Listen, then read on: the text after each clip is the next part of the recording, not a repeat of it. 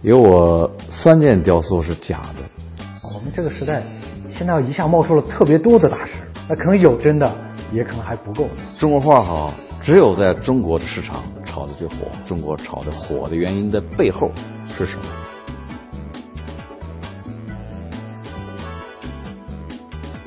现在说到我们这个市场哈，就是说，已经有很多艺术家，我连梦想都不敢坚持了，因为我吃不饱。但像我们呢，想买件东西，比如说雕塑，我是从来不敢碰的，不敢问。画确实像您说，敢买一两张哈，但这我自己都不懂，从它的这个材质啊，到它的真实度啊，各种情况你都不敢收藏它。发达国家的这个艺术家，他的艺术作品要进入市场，你不能直接进入。一定要有一个中介，一个雕塑家的经纪人，他懂得了雕塑的基本的艺术的价值、艺术的市场，包括它的艺术史，包括很多艺雕塑家在历史上的一些定位，他这样去宏观的去把握你。那这样一个互相之间，艺术家对经纪人他有一种依赖的关系，反过来经纪人对艺术家来说，他能宏观上更好的体现他的商业的价值。它形成了一个完备的商业链哈。你说经纪人的好处在于什么呢？哈，一个是保证你的这个作品购买人哈他的可靠性，还有一个是呢，保证你的这个这个作品的真实性。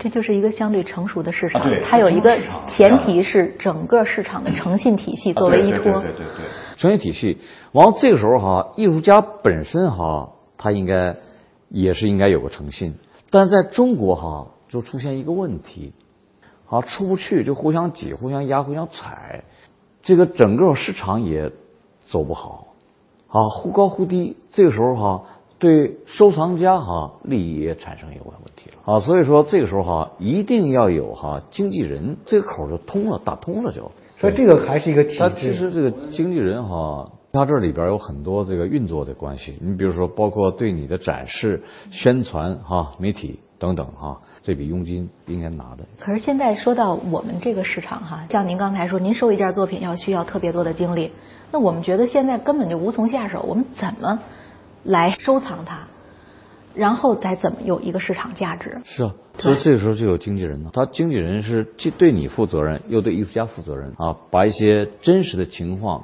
跟你说，这个艺术家的未来发展，也让艺术家知道。你是投资还是投机？让艺术家也决定是否卖给你和不卖给你，也有他的选择。信息是透明的。对，是透明的。说这个是很重要的啊，经流体次，因为对方我不了解啊。后来发现什么呢？哈，刚过去的东西一下进入市场拍卖，这个是让我特别失望。从这以后，我说对方买家是什么人？为什么要买？要了解。可是咱们进入市场之后，就有一个东西越不过，那就是价格，因为市场它有它的价格机制，是吧？那我我印象中好像你有一件熟睡的小女孩啊，五岁小女孩那个。对，我记得她的要是六十多万哈。嗯，对。啊，那比如说像这样的六十多万，它大概的一个界定是不是跟您的这个出自您这个大师之手，同时还有它的材质各种相关呢？我不知道这个价格是怎么界定的啊。这个就是当时拍卖的时候啊，根据这个价格，然后对差不多相同的东西，啊提出一个价格。哦，做了一类标准价。对对对，这个都是由这个艺术中心给我来来来确认确认这个问题。哎，有时候我也不考虑这个问题，都是他们来给我决定这个问题。偶尔上一次拍，完看一看价格能到什么程度，然后来再确定它。你看有些是这样的，这个。当时哈最初的时候从我这走的时候特别便宜的一个价格四五十万哈出去，完后来是拍卖价格那就是这个这个一百五十多万。哎，那像书画这里边有这个真品仿品哈，就是咱们这个像雕塑艺术里边，就这作品它怎么界定啊？有有签字，签字，还有证书。因为雕塑的签字跟绘画不一样，绘画模仿，雕塑也可以模仿，但是相对比较难。因为它是实物，哦，实物签字。另外一张还有一个塑造手法，我这个手法你模仿，但是我这个塑造的东西，这个手法它不像那个绘画，它只是用笔用墨。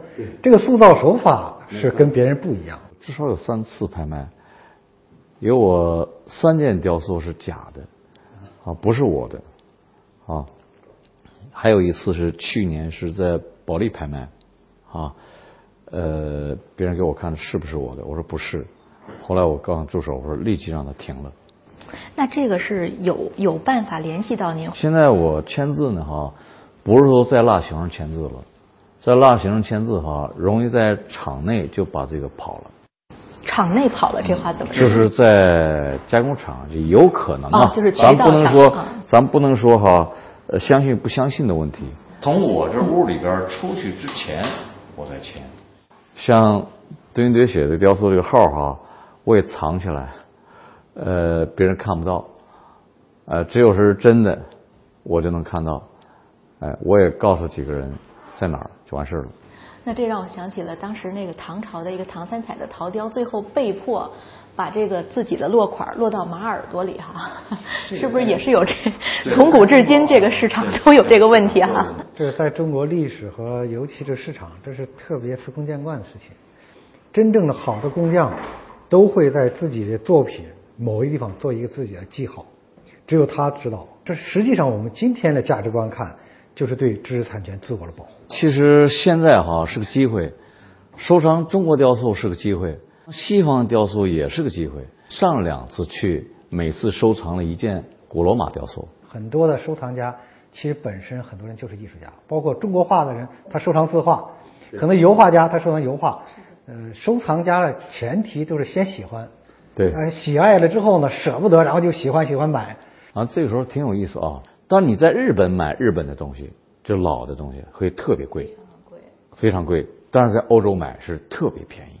但是说中国的艺术品哈，在欧洲现在逐渐价开始升温。买西方的当代艺术都很贵，买西方的古典艺术都很便宜。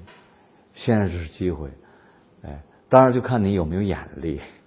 别被蒙，比较懂。对呀，刚才说了，得像有这样专业的经纪人才可以，不然我们不敢出手。那国内呢？国内雕塑这一块哈是真便宜，真便宜。现在就是我们出手可以了哈。对，你要说最高的都高不过一千万，没有。